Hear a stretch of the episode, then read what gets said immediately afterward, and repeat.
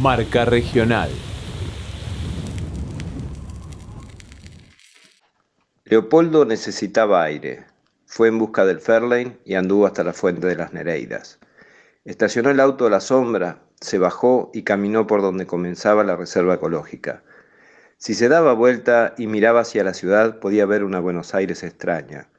Los edificios ordenados de Puerto Madero, que alguna vez fueron depósitos portuarios y hoy eran oficinas y departamentos para ricos, las moles de cementos hacia el sur, que le daban el aspecto de una ciudad abandonada, los restos de un viejo balneario convertido en paseo ecológico.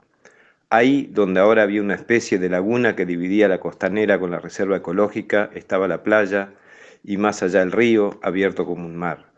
Pasó gran parte de la tarde caminando por la costanera sur, sin ánimo de adentrarse en el interior de la reserva ecológica. Mientras en la ciudad todos son nervios, compras, bocinazos, reuniones y crímenes, en la costanera sur se respira la calma incomparable que resulta de la ausencia de prisas y el sonido que emiten los niños cuando se deslizan por los toboganes o se balancean en las hamacas se mezcla con el tránsito, uniforme y lejano, y con el de los pájaros desde la copa de algún árbol a un cable del alumbrado y de un cable del alumbrado al pan de los jubilados. Pero lo que realmente le otorga a la costanera azul el canto especial del que carecen los bosques de Palermo son las torres de Puerto Madero, se dijo Leopoldo. En la costanera sur es como si el tiempo se hubiera detenido. Una tarde de abril, Leopoldo Mazzini volvió a la costanera sur. Caminó desde su casa dispuesto a estirar las piernas y a emprender una nueva vida. El día era muy caluroso y apenas empezaba a levantarse una ligera brisa proveniente del río de la Plata. Leopoldo se sentó sobre el pasto de cara a la ciudad y presenció un partido de bocha entre jubilados al tiempo que orientó su cara hacia el sol que se alzaba entre los edificios pero repentinamente sintió ganas de orinar y tras incorporarse fue a chocar mientras caminaba hacia los baños públicos contra una mujer que corría ataviada con ropa deportiva y que cegada por el sol no había advertido la existencia de Leopoldo.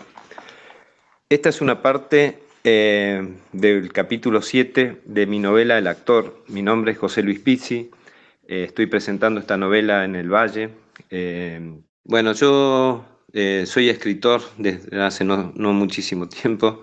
En realidad tengo una mm, formación de abogado. Nací aquí en Huergo, en la zona, y vivo en Berlín hace bastante tiempo y coordino los eventos literarios de una librería en, castellano que se llama La Escalera, en Berlín. Eh, y ahora, bueno, aprovechando el viaje, salió esta edición, que es una edición artesanal, así hecha una por una, de, esta novela de una editorial independiente eh, alemana. Eh, en realidad es mi cuarta novela, mi quinto libro, porque hice un, libro con mis hijas, un libro de cuento para niños, con mis hijas Lucía y Sofía. Y, y bueno, así transcurre mi vida ahora. Después de 25 años de trabajar como abogado, dejé todo y empecé esta carrera, si se quiere, literaria. Marca Regional, Radio Yupa